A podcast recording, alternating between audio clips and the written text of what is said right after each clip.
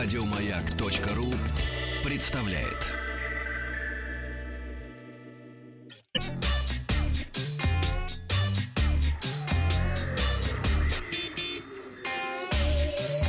Страна транзистория. Доброе утро. Новости высоких технологий. И сегодня в выпуске недорогой планшет Samsung, очень большой брат следит за тобой. ВКонтакте готовит аналог ТикТок, а VR-игра стала хорошо продаваться по ошибке. Ну и отвечу на вопрос о выборе Wi-Fi роутера. Если у вас есть вопросы э, касательно высоких технологий, планшетов, мобильных телефонов, э, компьютерных приложений или компьютерных игр, то пишите на WhatsApp плюс 7967 103 5533 или оставьте э, свой вопрос в нашей группе ВКонтакте в теме транзистории, я обязательно на него отвечу. Компания Samsung представила на европейском рынке без, так сказать, особенной помпы недорогой планшет Galaxy Tab A10.1 2019 года выпуска, оснащенный дисплеем размером, как можно догадаться, 10 дюймов по диагонали. Разрешение экрана составляет 1920 на 1200 точек, соотношение сторон 16 на 10. Основная камера на 8 мегапикселей, фронтальная на 5, что, в принципе, довольно стандартно для планшетов. Редко когда делают больше, ну, поскольку на планшет все-таки мы фотографируем не очень часто. А, базируется планшет планшет на процессоре Exynos 7904 э, производства, собственно, компании Samsung. Устройство оснащается 2 гигабайтами оперативной, 32 встроенной памятью, ну и плюс карточка microSD можно вставить и добавочное будет место.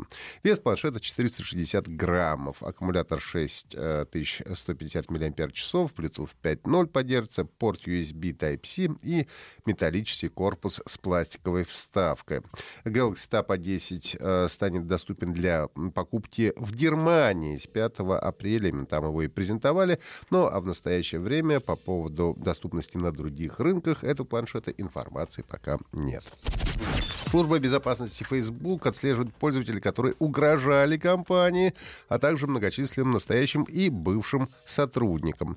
А, в начале прошлого года пользователь Facebook опубликовал сообщение с угрозами в адрес одного сотрудника компании. Вскоре после этого он был арестован, поскольку социальная сеть помогла правоохранительным органам определить его местоположение. Об этом изданию CNBC рассказал бывший сотрудник службы безопасности а, социальной сети. По его словам, пользователь угрожал даже не напрямую, напрямую, а написал что-то вроде «Завтра все они заплатят».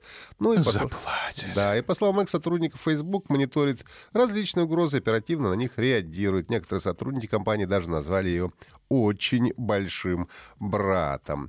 А, собственно, определяет как по диатегу и по IP-адресу и вычислить человека.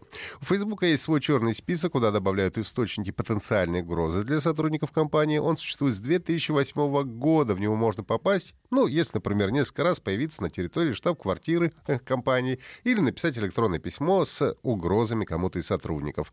Но также э, в этот список заносят пользователи, которые оскорбляют главу соцсети Марка Цукерберга в своих публикациях. Социальная сеть ВКонтакте готовит свой аналог ТикТок с челленджами и батлами, а не с блэкджеком, О, понимаешь вам.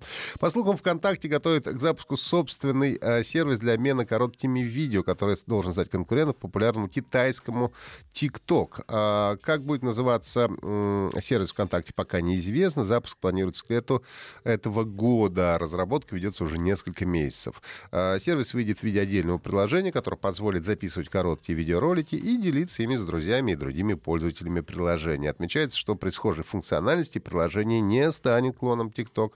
В качестве отличия называются челленджи и батлы, когда несколько пользователей выполняют задания одновременно. Также будет включена функция записи своих видео под музыку, так называемый липсинг. На волне популярности королевской битвы Apex Legends неожиданно выросли продажи Apex Construct. Это VR-проект, доступный в Steam с марта прошлого года, рассказывающий о постапокалиптическом будущем в мире, захваченном безжалостными роботами. На прошлой неделе в Китае было продано больше этой копий этой игры, чем за весь прошлый год. Причина довольно банальна. Многие путают Apex, Apex Construct с популярной королевской битвой Apex Legends.